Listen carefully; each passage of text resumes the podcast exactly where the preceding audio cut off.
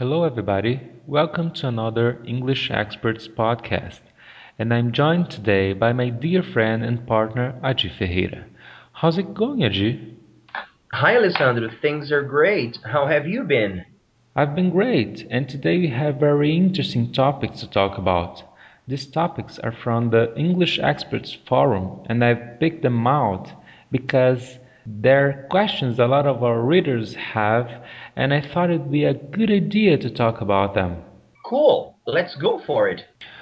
All right, Adi. Our readers have some questions about pronunciation, and the first one is the pronunciation of the indefinite article a. Do we say a like in schwa sound or a like in the alphabet? That's an interesting question, Alessandro. Basically, we only pronounce it like A when we are trying to emphasize or we are hesitating. For example, someone asks me what my friend was wearing and I'm not so sure. So I say, well, she was wearing a um red skirt, I guess. Teachers also say A like A when they're dictating something for students to write.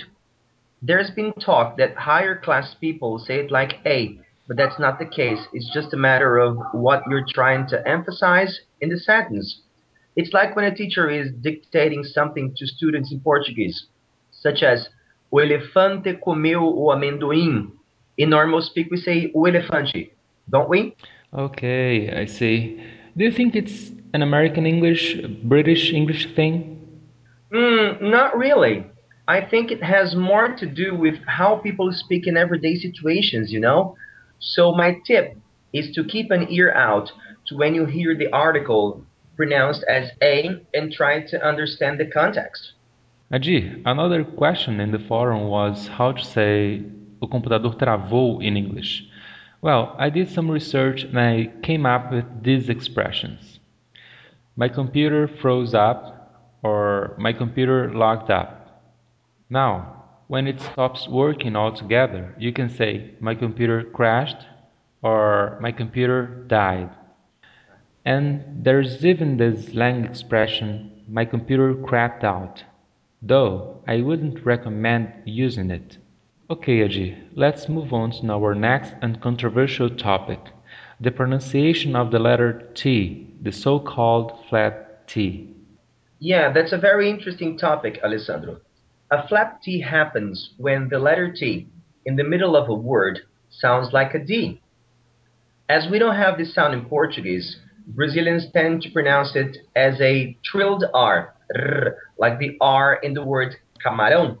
But that's wrong. The flap T is softer than our trilled R. Words like water, little, butter, rider, among others, show this flap T sound. My tip is try to understand when the flap T is used, and if you're not sure how to pronounce it correctly, just do it with a pure T sound like water, butter, writer, etc. That's no problem. It's better for your communication in English. And while I'm at it, another tip whenever you're speaking English, you don't have to speak fast.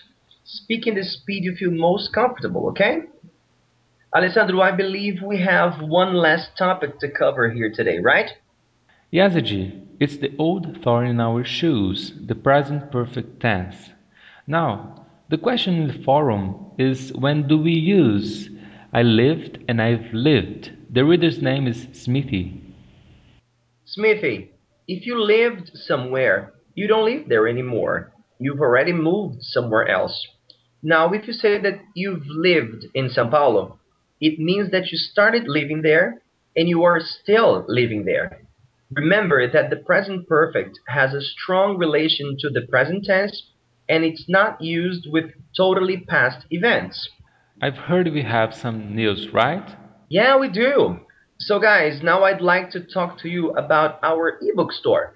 Yes, we have an ebook store with four titles: Como melhorar seu inglês em 18 dias, Verbo get, Guia dos palavrões em inglês, and Aprenda preposições de uma vez por todas. These ebooks were specially written for Brazilian learners, have reasonable prices, and I'm positive that you guys are gonna love it. So check them out at englishexperts.com.br slash ebooks. Okay, everybody, this is it for today. So stay tuned because very soon we are going to have another very interesting podcast answering some questions about grammar, vocabulary, usage, and pronunciation. Adi, thank you very much. No problem. See you guys around. Take care and see you next time.